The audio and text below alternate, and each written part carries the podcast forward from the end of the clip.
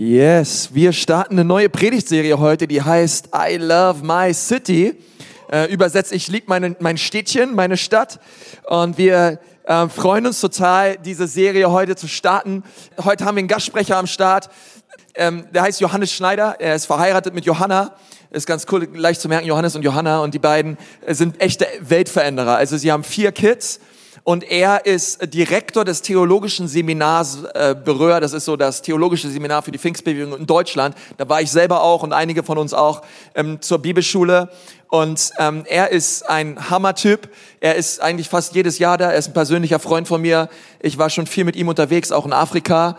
Und ähm, sein Vater hat ein mega äh, Liebe in Aktion, wir unterstützen sie auch, der Peter Schneider, ein, ein, ein Riesenmissionswerk in Kamerun. Und die, ganz, die ganze Family ist ein Megasegen, aber er auch, er hat meine Frau und mich auch getraut. Und er ist eigentlich dabei, wenn irgendwas ist und ich irgendwas brauche und irgendwie was habe, ich, ich rufe ihn an. Und Johannes ist da für mich. Und ähm, Johannes, bist gut drauf, also ohne Frage. Lass uns ihn mal ganz, ganz herzlich willkommen heißen. In unserer Mitte. Ähm, Johannes Schneider, my friend. Danke, Konsti. Ja, ich glaube, ich muss noch mehr Leute trauen, damit ich das immer als Wertschätzung bekomme.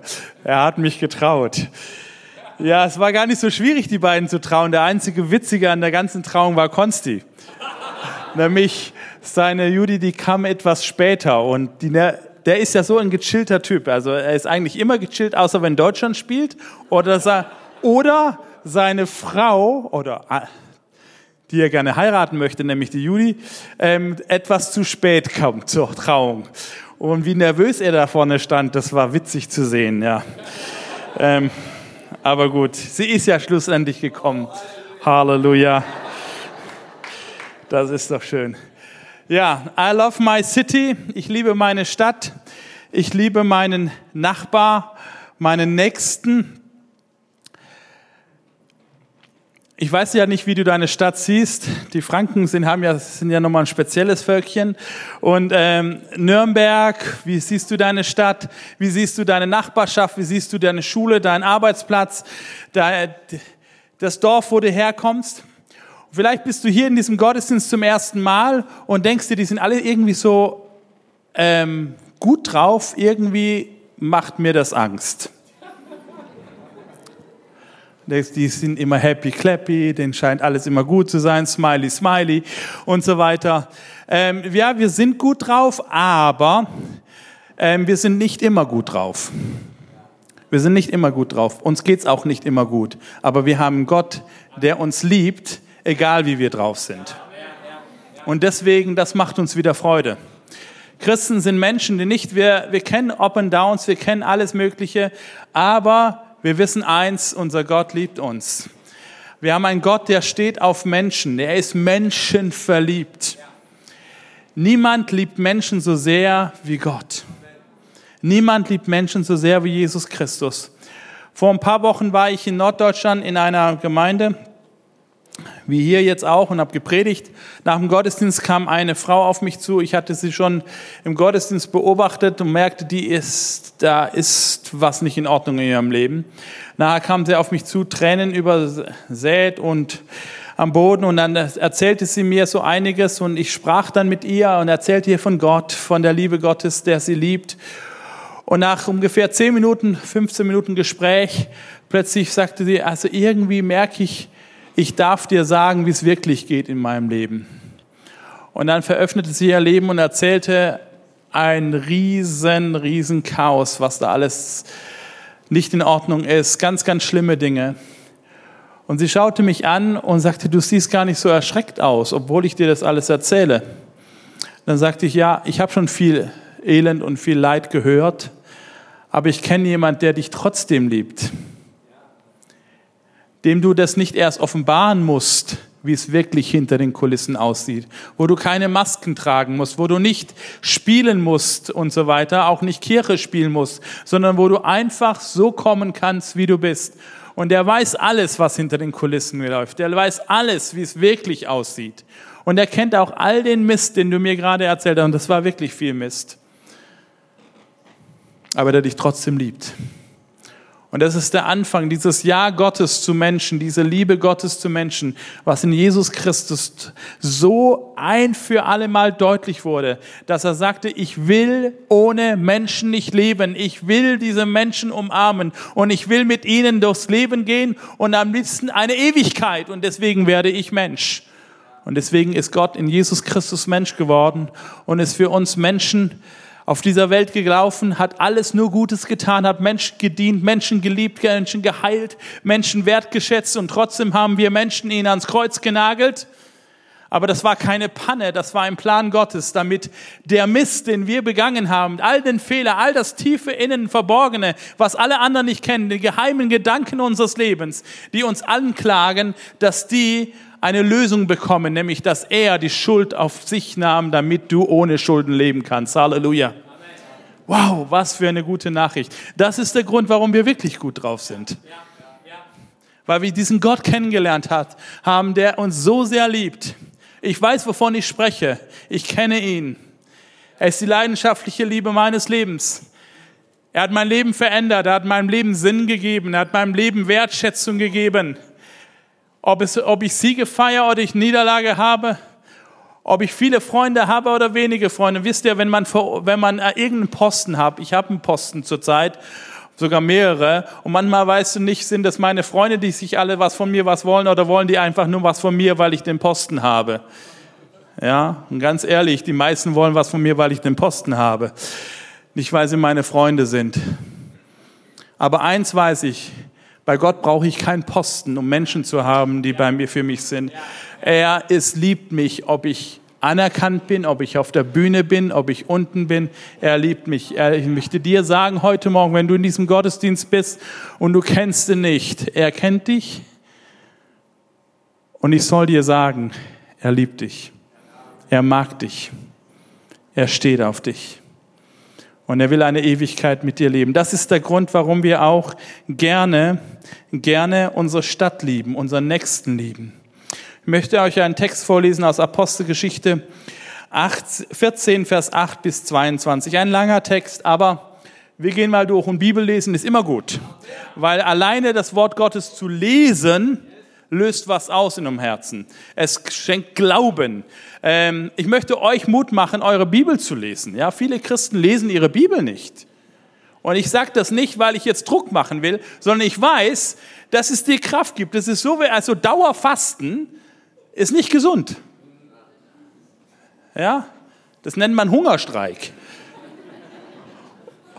und geistlich die Bibel nicht zu lesen, indem man sich diesem Wort Gottes aussetzt, ist nicht gesund.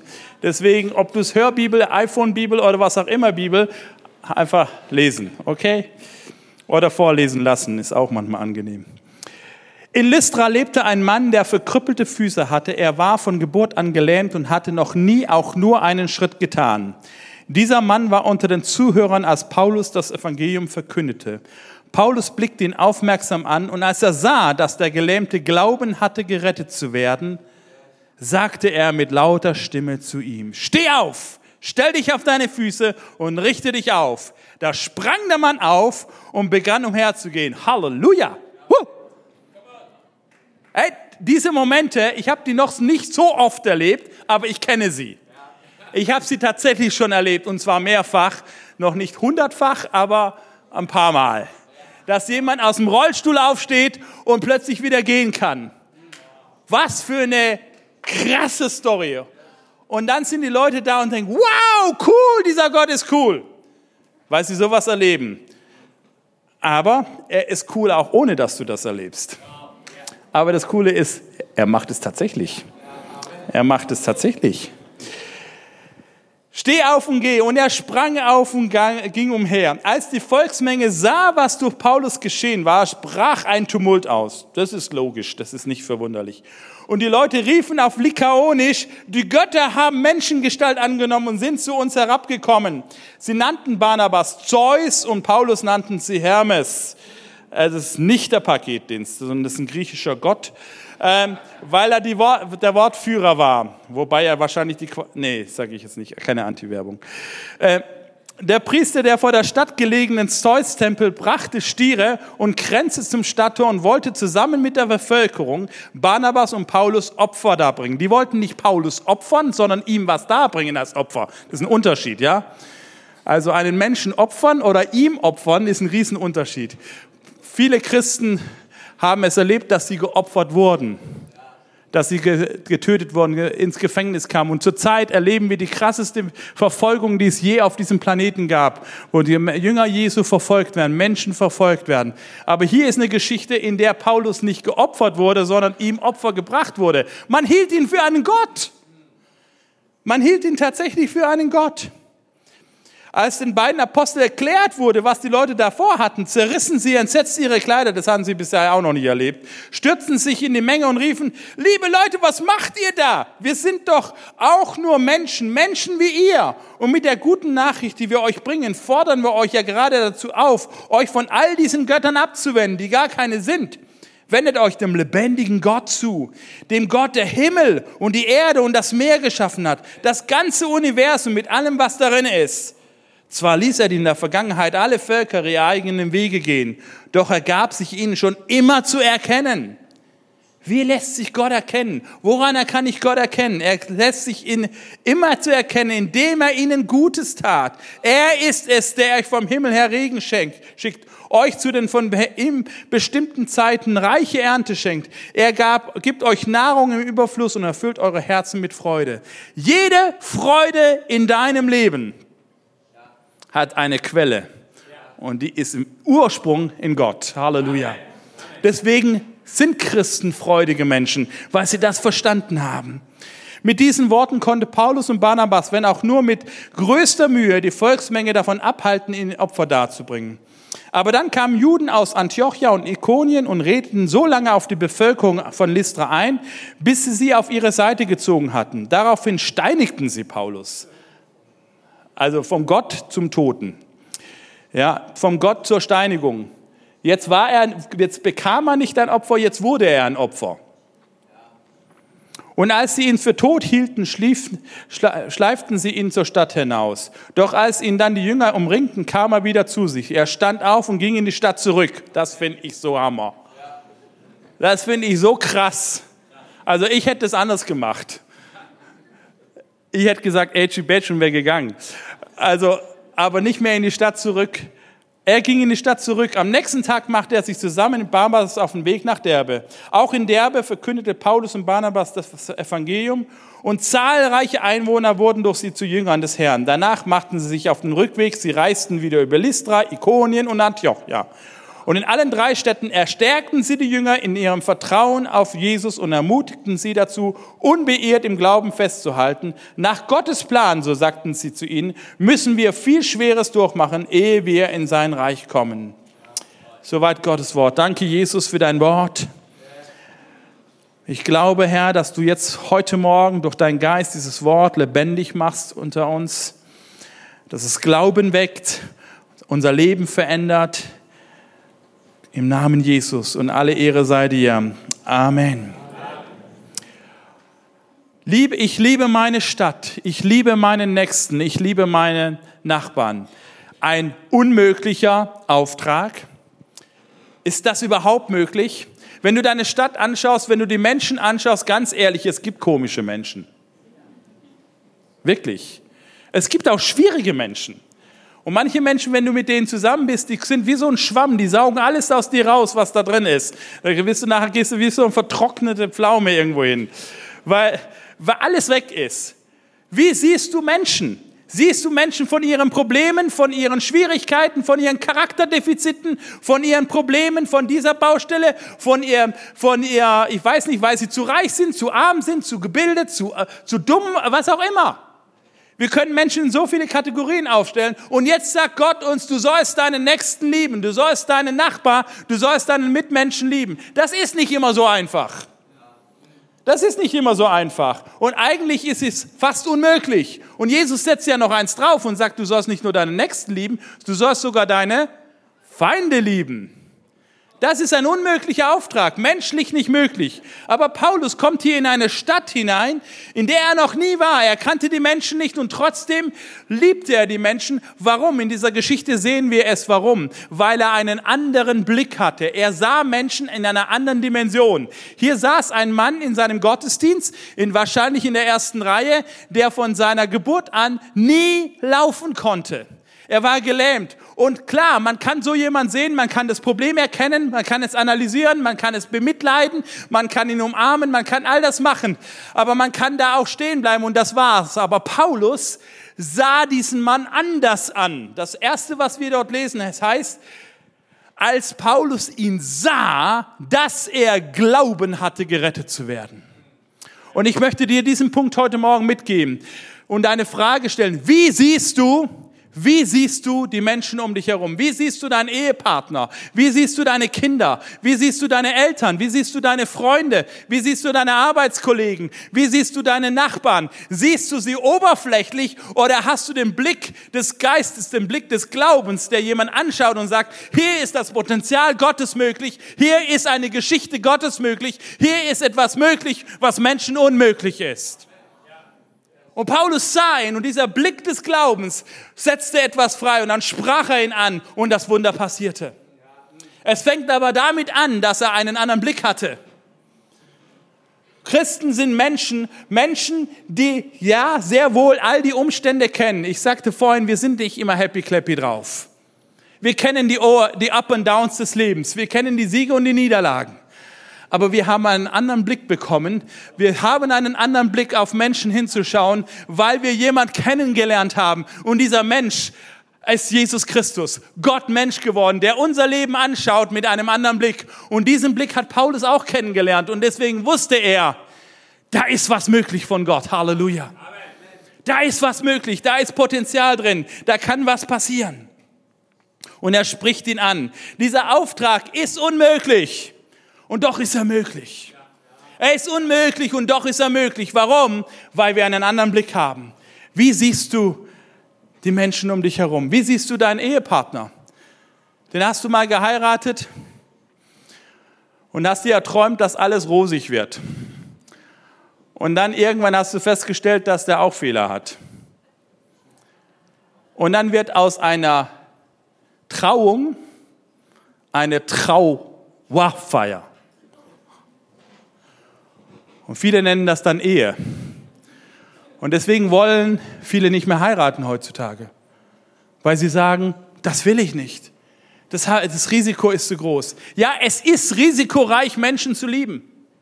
Es ist schwierig, Menschen zu lieben. Aber dieser unmögliche Auftrag ist möglich, wenn du den Glaubensblick bekommst, den Gott dem Paulus geschenkt hat.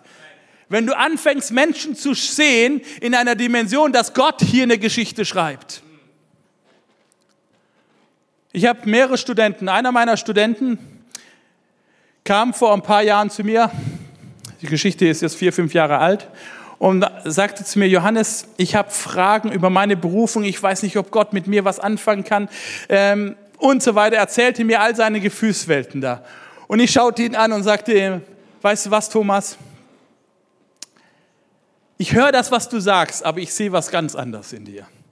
Das, was du mir beschreibst, ist nicht das, was ich sehe. Ich sehe in dir einen jungen Mann, der Gott liebt. Ich sehe in dir einen jungen Mann, der bereit ist, Dinge aufzugeben, um andere Menschen zu wertschätzen und zu lieben. Ich sehe in dir einen begabten jungen Mann. Ich sehe in dir eine Person, die Geschichte schreiben wird. Ich sehe in dir eine Person, einen Mann Gottes, der diese Welt verändern wird. Er schaute mich an und sagte, Johannes, du hast mehr Glauben für mich und an mich als ich an mich selbst. Da sagte ich, ja, das ist normal, weil ich einen Blick des Glaubens habe. Ich schaue Menschen mit dem Glauben an. Ich schaue Menschen mit der Dimension Gottes an. Und Paulus schaute diesen Gelähmten an mit, der, mit den Augen des Glaubens. Er sagte, hier ist Gottes Geschichte möglich. Meine Frage an dich, wie siehst du deine Stadt? Wie siehst du deine Nachbarschaft? Siehst du sie mit den Augen des Glaubens? Und siehst, erkennst du dort die Dimensionen Gottes? Woher nehmen wir diese Zuversicht? Woher nehmen wir diesen Glauben? Sind wir irgendwie oberflächlich? Sind wir irgendwie anders drauf? Was, was macht Christen dazu fähig, Menschen zu lieben, da wo keine Liebe möglich ist? Der Grund dafür ist, weil wir einen Retter kennengelernt haben. Rettung ist möglich. Sie ist nicht unmöglich, sie ist möglich. Ja, menschlich gesprochen ist sie scheinbar unmöglich. Und die Bibel spricht sehr klar davon, dass Rettung erst einmal nicht möglich ist. Und zwar alle religiösen Systeme dieser Welt. Du kannst religiös sein, du kannst in der Kirche sein, du kannst in der Ecclesia Church hier sein und mitarbeiten. Das alleine wird dich nicht retten. Du kannst, immer, du kannst alle Religionen besuchen und aktiv sein. Du kannst sogar, ich kenne einen Typen, der hat die hardcore-lamaistische Form des ähm, Buddhismus durchgemacht. Ja, das ist so ein System. Drei Jahre, drei Monate, drei Tage in ein zwei Quadratmeter Zimmer drinbleiben und nicht rausgehen. Meditieren. Drei Jahre, drei Monate, drei Tage. Krass, oder? Das ist krass. Das ist mal Opfer. Aber es verändert dein Leben nicht. Doch, schon ein bisschen aber in die falsche Richtung. Aber Rettung ist nicht möglich, indem wir irgendwie uns anstrengen. Kein religiöses System dieser Welt kann Menschen retten. Im Hebräerbrief steht, das Blut von Stieren und Böcken kann uns nicht für Sünden vergeben. Es ist nicht möglich. Aber es gibt jemand anders, der ein Opfer gegeben hat, das möglich macht. Das ist das Opfer von Jesus Christus. Nicht dein Opfer, sondern sein Opfer. Gute Ethik kann Menschen nicht retten. Du kannst der beste, netteste, feinste Typ sein auf dieser Welt. Hilfsbereit, überall sehen, Gentleman sein, ich weiß nicht was, mach die Liste auf und erfüll sie komplett. Das ist gut, wenn du so lebst, aber es wird dich nicht retten. Denn aus uns heraus ist kein Mensch gut. Weil tief innen drin, und jeder, der ehrlich zu sich selbst ist, der weiß, was ganz tief innen drin für Motivation, für Gedanken, für Kräfte wirken in uns. Ich, es gibt ein Gebet, was ich immer wieder bete. Sagt Jesus, lass mich nicht alleine mit mir selbst. Lass mich nicht alleine mit mir selbst, weil ganz tief innen drin bin ich fähig zu ganz komischen Dingen. Und jeder, der ehrlich ist, weiß, dass es so ist bei ihm auch. Und das nennt die Bibel Sünde. Das Gute, unser Gutsein allein, kann uns nicht retten. Aber deswegen heißt es im Markus Evangelium, Jesus sah sie an und sagte, was bei Menschen nicht möglich ist, das ist aber möglich bei Gott. Halleluja. Halleluja. Der Grund, warum wir glauben und anders Menschen anschauen, ist, weil wir einen Gott kennengelernt haben, der das Unmögliche möglich machen kann und Menschen retten kann. Halleluja. Er rettet wirklich Menschen, er verändert Menschen, er erneuert Menschen. So wie diese Frau, die, von der ich am Anfang erzählt habe, die mich anschaut und sagte, ich glaube, ich kann dir irgendwie vertrauen. Und irgendwie bist du nicht erschrocken von dem, was ich, was ich dir erzähle, sondern du scheinst Hoffnung für mich zu haben und sagte, ja, ich habe Hoffnung für dich. Ich habe sogar sehr viel Hoffnung für dich.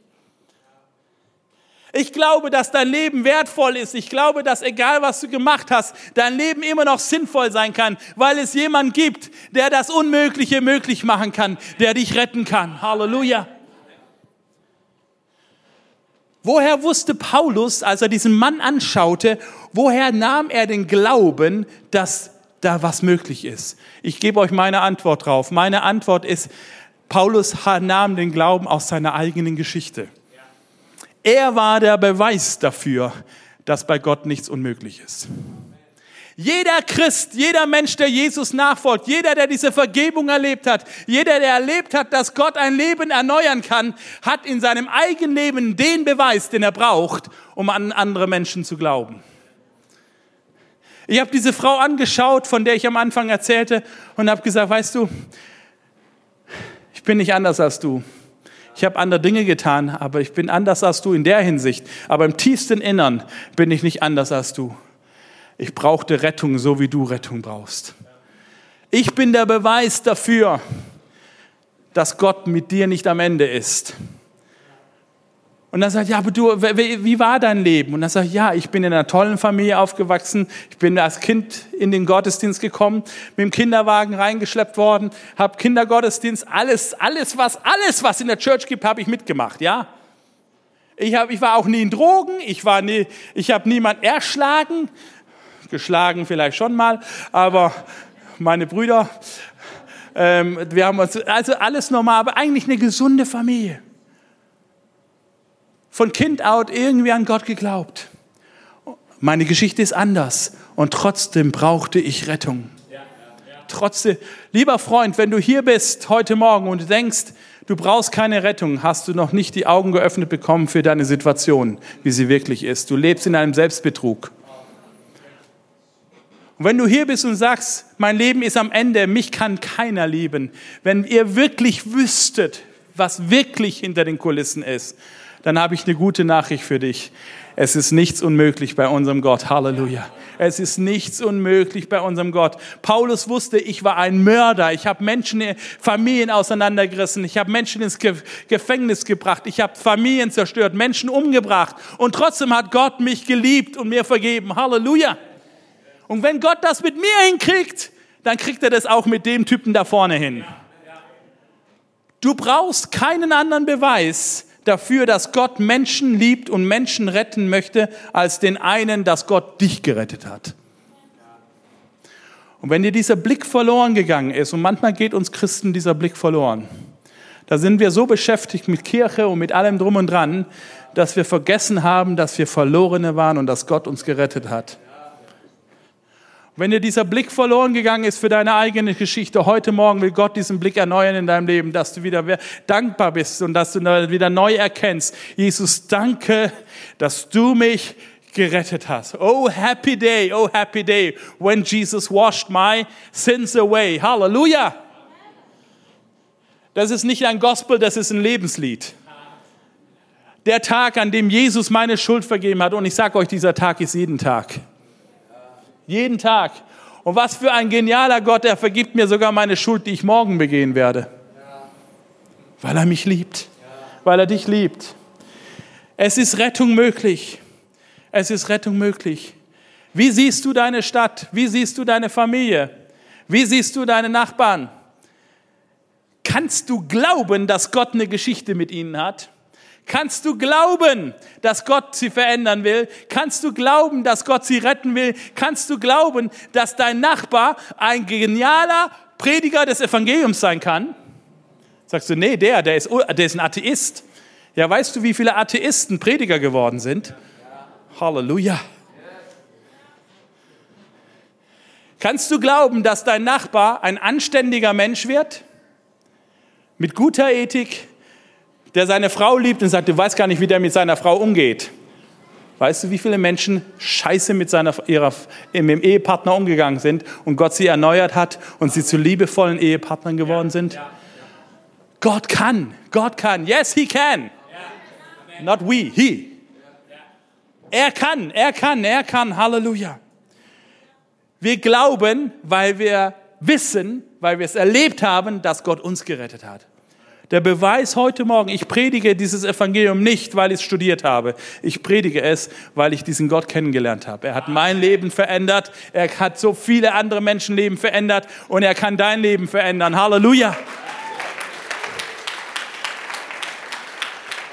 Und weil das so ist, weil das so ist, geben wir unser Bestes.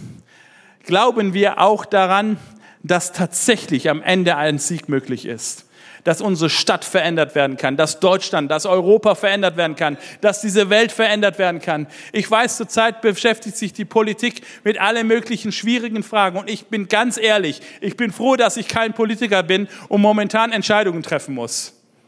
Weil das gar nicht so leicht ist und manchmal sollten wir weniger kritisieren und mehr für Menschen beten. Weil es gar nicht so einfach ist, diese Antworten zu geben. Wenn ich manche Leute höre, was sie da alles für, für Sprüche von sich geben, dann denke ich, ja, löst doch selber mal das Problem, wenn es so einfach ist. Es ist überhaupt nicht einfach. Und trotzdem glauben wir, dass das Beste für Europa noch kommt. Wir glauben, dass Gott dieses Land Deutschland retten möchte. Warum? Weil wir einen anderen Blick haben? Den Blick des Glaubens? Warum? Weil wir erlebt haben, dass Gott uns gerettet hat und was er mit mir kann, das kann er auch mit dir. Und deswegen geben wir unser Bestes. Deswegen geben wir wirklich unser Bestes. Und was heißt Bestes geben? Ihr wollt diesen Surftag, Dienstag an einem Samstag haben?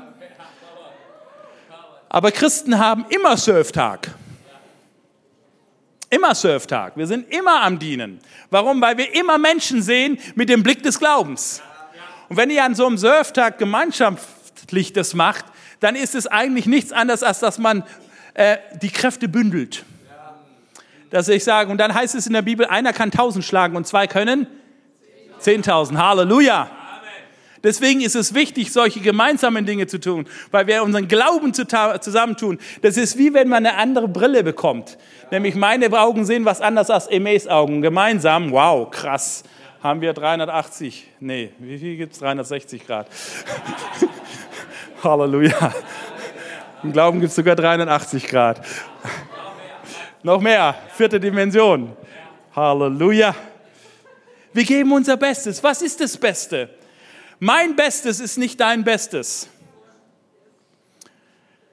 Ich habe eine Geschichte gehört, die hat mich inspiriert. Und zwar in Korea hat, da ist eine der größten Lokalkirchen der Welt von Pastor Yongki Jo. Das sind 800, 900.000 Mitglieder in einer einzigen Kirche. Das ist mehr als Nürnberg Einwohner hat. Das ist möglich. Halleluja, das ist möglich. Und als Pastor Yongki Cho seine, sein, das Gebäude, eines ihrer Gebäude, das größte baute für 25.000 Sitzplätze, da sammelten sie Geld. Und beim Sammeln kam eine Schwester auf Pastor Yongki Cho zu und sagte, hier, ich habe auch was für, für die Kirche. Ich habe nicht viel, ich bin, eine, du kennst mich, Pastor, ich bin eine arme Frau, ich habe eine kleine, kleine Rente, ich kann kaum von meiner Rente leben, aber ich möchte was dazu beitragen. Hier ist mein Beitrag und schenkt ihm eine Schale Reis. So eine Müslischale. So wie beim Chinesen, ja. Pastor Yonki Cho sagte sich, oh Mann, was machst du mit der Reisschale? Für die Frau ist es ein Riesenopfer, für den Kirchenbau, was soll ich damit anfangen? Das ist 1,50 Euro oder sowas. Und er sagt, nee, das kann ich nicht annehmen, Schwester. Ich weiß, dass du nicht viel hast, das geht nicht, das kriegen wir nicht hin und du brauchst es für dein eigenes Leben. Aber er wollte sie nicht verletzen, hat das da rumgedrückt und so weiter. Und irgendwann meinte diese Schwester so, Pastor David, das darfst du gar nicht entscheiden, ob ich das gebe oder nicht gebe das gebe ich ja schließlich nicht dir, sondern Gott. Halleluja. Das gebe ich Gott. Wir geben unser Bestes und ihr Bestes war eine Schale Reis. Pastor Yonkichu nahm diese Schale Reis und legte sie in seiner Kanzel unten drunter ab, vergaß die Schale Reis dort paar Wochen später predigte er und während der Predigt erinnerte der Heilige Geist ihn an diese Schale Reis und er holte sie raus und brachte sie als Beispiel dafür, wie Menschen Gott lieben und dass Gott eine andere Art Dinge hat anzuschauen. Und während er so das erzählte, die Predigt war zu Ende, kam nach dem Gottesdienst ein Geschäftsmann aus Amerika zu ihm und sagte, Pastor, diese Geschichte von dieser Frau mit der Schale Reis, die hat mich so inspiriert, die hat mein Leben verändert. Ich sehe die Welt anders jetzt. Darf ich diese Schale Reis kaufen? Pastor Jonkichu sagte, nee, das geht nicht. Die ist nicht viel wert und doch ist sie viel wert. Ich kann sie dir nicht kaufen. Lang, nach einem langen Gespräch, irgendwann sagte er, aber ich kann sie dir schenken. Und schenkte diese Schale Reis diesem Geschäftsmann. Und daraufhin zückte der Geschäftsmann ein Scheckbuch aus seiner Jacke und sagte, dann will ich dir auch was schenken. Und füllte einen Scheck aus mit einer Zahl vorne mit sechs Nullen danach. Halleluja. Warum erzähle ich diese Geschichte? Ich will damit deutlich machen, dass deine Währung und die Himmelswährung einen anderen Wechselkurs haben. Deine Währung, dein Bestes und das Beste des Himmels haben einen anderen Wechselkurs. Das, was du gibst, scheint vielleicht so wenig oder so viel. Aber der Himmel bestimmt, wie viel es wirklich wert ist. Manche von uns glauben wahnsinnig nicht, was sie ins Reich Gottes reingeben. Und der Wechselkurs ist schlecht. Ist einfach schlecht. Da kommt aus einer Schale Reis ein Körnchen Reis raus. Und bei anderen kommt eine Schale Reis rein, Halleluja, und es kommt eine Million raus. Weil Gott anders rechnet, die Dimension des Himmels ist anders. Und ich möchte dir Glauben machen, dein Bestes zu geben, nicht zu vergleichen, nicht hinzuschauen, was kann Pastor Konsti machen? Was kann Eme machen? Oder ich weiß nicht, wie du heißt sondern gib du dein Bestes. und überlass dem Himmel, den Wechselkurs festzulegen. Und dieser Wechselkurs ist gigantisch. Wenn es dein Bestes ist, macht Gott was Großartiges draus. Halleluja. Macht Gott was Großartiges draus. Wie siehst du deine Stadt? Bist du bereit, dein Bestes zu geben? Paulus gab sein Bestes. Wie gab er es? Zum Beispiel in dieser Stadt war er bereit, alle seine Erfahrungen als Prediger über Bord zu werfen und endlich mal anders zu predigen. Nicht, weil er es vorher falsch gemacht hat, aber weil eine neue Predigt notwendig war. Bisher kam er nämlich in Städte, das lesen wir in der Apostelgeschichte, wo immer eine jüdische Synagoge war und er predigte immer direkt vom Alten Testament und dann kam er zu Jesus. Das ist auch ein guter Weg. Aber wenn die Menschen das Alte Testament nicht kennen, ist es ein schwieriger Weg. Jetzt kam Paulus in eine rein heidnische Stadt. Das war die erste rein heidnische Stadt, die es gab. Da gab es keine jüdische Synagoge. Also predigt er nicht vom Alten Testament, sondern er fing anders an. Wir haben es gerade gelesen. Er fing an, er hat uns geschaffen. Er hat Gutes in unserem Leben getan. Er fing eigentlich damit an, dass was jeder Mensch intuitiv weiß. Ob du an Evolution glaubst oder nicht, aber intuitiv weißt du, da gibt es jemand, von dem ich meinen Ursprung habe. Selbst derjenige, der zutiefst indoktriniert ist davon, wir sind ein Produkt des Zufalls, tief innen drin weißt du, es gibt jemand anders, der mich erfunden hat. Der mich erfunden hat. Und dieser Gott, der mich erfunden hat, der mich geschaffen hat, der liebt mich. Paulus war bereit, seine Predigt anzupassen, zu erneuern, neue Wege zu gehen, kreativ neue Wege zu gehen, weil er die Menschen liebte. Das war sein Bestes. Und ihr müsst immer wieder neue Wege gehen haltet nicht immer fest an dem, was gestern funktioniert hat, sondern geht den Weg, den Gott will, damit du morgen Menschen erreichen kannst. Weißt du, wenn du zum 15. Mal deinen Ehepartner eingeladen hast zum Gottesdienst nach Nürnberg, es könnte sein, dass du einen kreativen neuen Weg brauchst. Und sag Gott, wie kann ich ihn abholen? Wie kann ich ihn erreichen? Wie kann ich Gutes tun? Wie kann ich meinen Nächsten lieben? Wie kann ich ihn lieben? Gib dein Bestes. Und zweiter Punkt, wie geben wir unser Bestes, indem wir Grit haben. Grit, Grit ist Biss haben. Das ist das, was Konsti vorhin sagte, um die Mauer nochmals rumlaufen.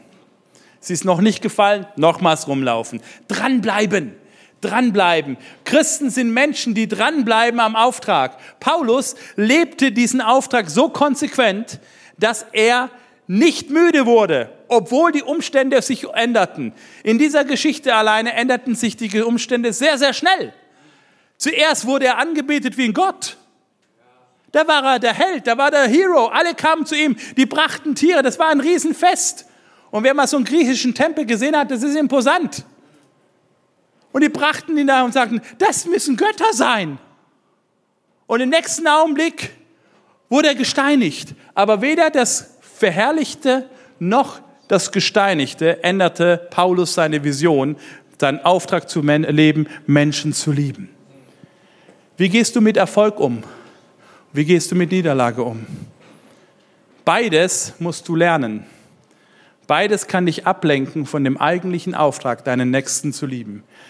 Beides kann dich ablenken, deinen Auftrag zu leben, deine Stadt zu lieben, das Evangelium weiterzugeben. Dein Sieg und deine Niederlage. Und Grit sind Menschen, die sich nicht ablenken lassen, die sagen, ich weiß, ich weiß, ich weiß, dass mein Erlöser lebt. Und weil mein Erlöser lebt, will ich alles tun, dass Menschen diesen Erlöser kennenlernen. Ich feiere Menschen, die bereit sind, Wege zu gehen, die noch niemand gegangen ist, weil sie kreativ, voller Mut und voller Leidenschaft etwas investieren wollen, damit Menschen diesen Gott kennenlernen. Haben Sie Garantien, dass es funktioniert? Nein. Hohes Risiko. Aber sie leben es aus einer Leidenschaft heraus und sie lassen sich nicht ablenken von Erfolg oder Misserfolg. Ich möchte dir Mut machen. Vielleicht hast du deinen, deinen, deinen Freund schon 20 Mal versucht, für Jesus zu gewinnen. Und irgendwie hat dein Glaube nachgelassen und irgendwie glaubst du nicht mehr, dass es funktioniert. Vielleicht hast du für dein Kind gebetet, dass es gesund wird. Bisher ist noch nichts passiert und du willst aufgeben. Oder vielleicht hast du gerade die letzten Zeiten nur Siege gehabt. Alles ist dir hat geklappt, alles hat geklappt und du denkst, wie gut, dass Gott dich hat. Ich kenne diese Momente auch. Die wechseln sich dann ab mit den Momenten, wo du denkst, Gott, kannst du überhaupt was mit mir anfangen? Aber egal, ob du dich so oder so fühlst, ich möchte dir heute äh, zusprechen, Mut machen, herausfordern. Bleib dran im Auftrag, deinen Nächsten zu lieben, weil Gott dich geliebt hat. Ich schließe mit einer Geschichte. War vor vier Wochen oder fünf Wochen in einer Gemeinde in Süddeutschland und dort war ich untergebracht bei einer Familie und sie erzählten mir, wie sie alles aufgegeben hatten, umgezogen sind, guten Job, alles Mögliche, umgezogen sind, um eine Gemeinde mit aufbauen zu helfen in einem anderen Ort.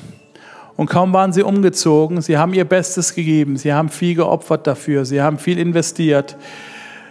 Kaum waren sie umgezogen, ist ihr ältester Sohn in einem Motorradunfall, den er gar nicht selbst verschuldet hat. Ein anderes Auto hat ihn übersehen und ist über ihn drüber gefahren und er hat ab hier querschnittsgelähmt, Gehirnschaden, Persönlichkeitsveränderungen und du siehst das, dein eigenes Kind mit 23 zum höchsten Pflegefall überhaupt.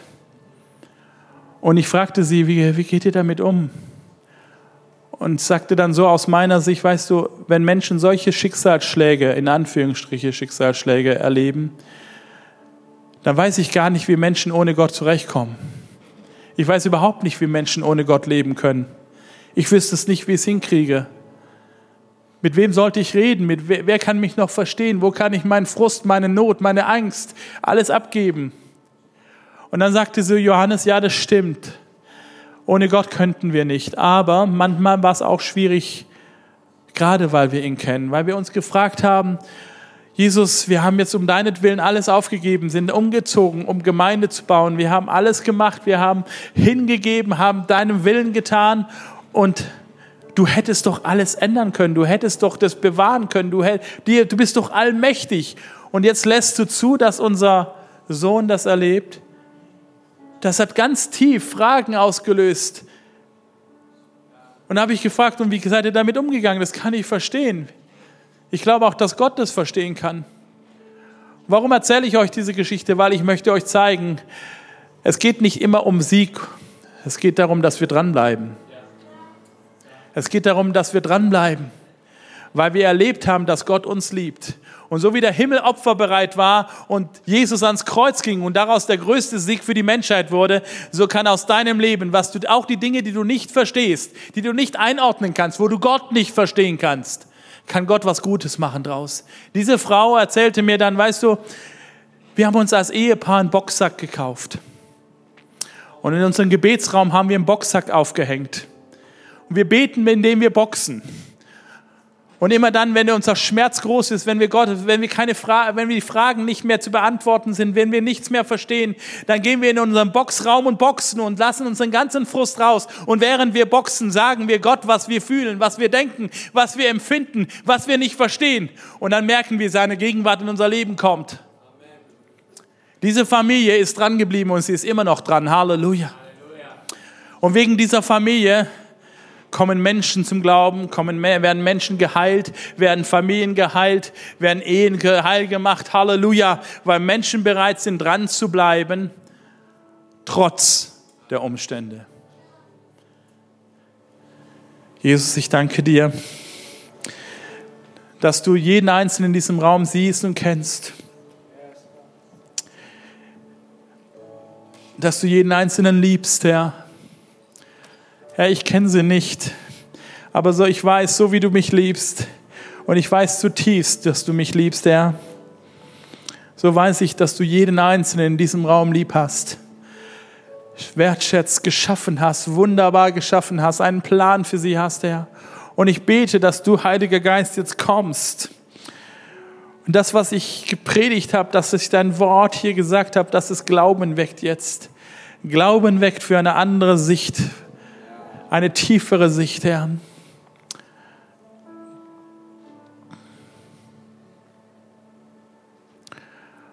Und ich empfinde, dass der Heilige Geist mich jetzt drängt, Menschen für eine Gruppe von Menschen zu beten hier.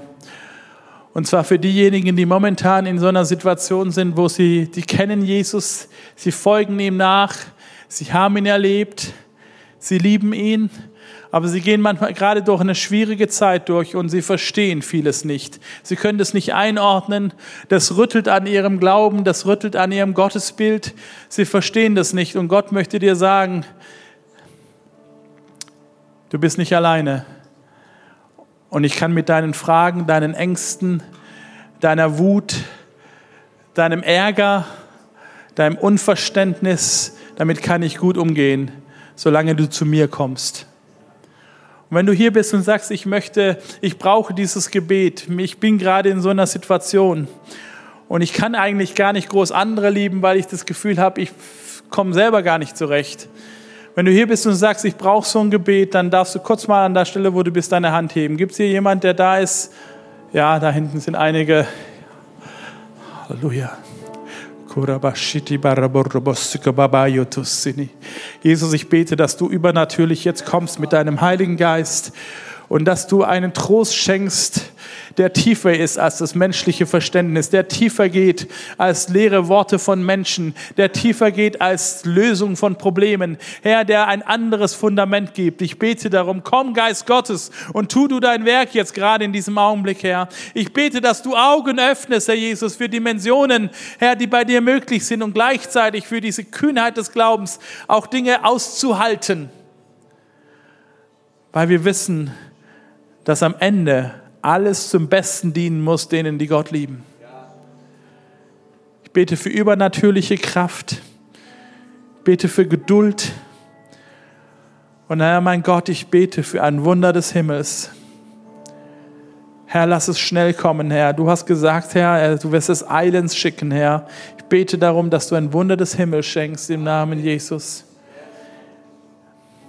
Herr, ich leide mit meinen Geschwistern mit. Und ich mache mich eins mit ihnen, dass dein Trost in ihr Leben jetzt gerade in diesem Augenblick kommt, Herr. Herr, zu deiner Ehre. Und ich möchte eine zweite Frage stellen. Wenn du hier bist und du sagst, ich kenne diesen Jesus Christus nicht. Zumindest habe ich ihn nicht persönlich kennengelernt. Ich habe einiges gehört von ihm bin schon ein paar Mal in diese Kirche gekommen oder in eine andere Kirche. Ich habe noch viele Fragen, aber eins merke ich, ich brauche ihn, ich brauche ihn. Dann ist heute dein Tag, ihn kennenzulernen. Dann ist heute dein Tag, in eine Beziehung zu treten mit ihm. Dann ist heute deine Chance, ihn kennenzulernen, und zwar ganz persönlich. Und das geht einfach, indem man antwortet auf seine Liebe. Und das nennt die Bibel einfach beten. Einfach antworten auf Gottes Ansprache. Wir wollen gemeinsam jetzt beten. Wenn du hier bist und sagst, ich möchte diesen Gott kennenlernen, darfst du dieses Gebet jetzt einfach mir nachsprechen. Jetzt einfach ein Satz nacheinander des Nachsprechen. Jesus Christus, ich komme zu dir. Ich habe dein Evangelium gehört. Ich verstehe nicht alles aber ich spüre, dass du mich liebst. Und ich will nicht ohne dich durchs Leben gehen. Ich brauche dich. Ich brauche Vergebung. Du siehst das Tiefste meines Herzens. Du kennst all den Mist meines Lebens, alle Schuld. Ich bitte dich um Vergebung. Schenk mir einen Neuanfang. Mach aus mir ein Kind Gottes. Danke, dass du für mich gestorben bist. Dass du meine Schuld auf dich genommen hast. Ich nehme das an. Ich nehme Vergebung an. Danke, dass ich dein Kind sein darf. Danke für deine Liebe. Amen.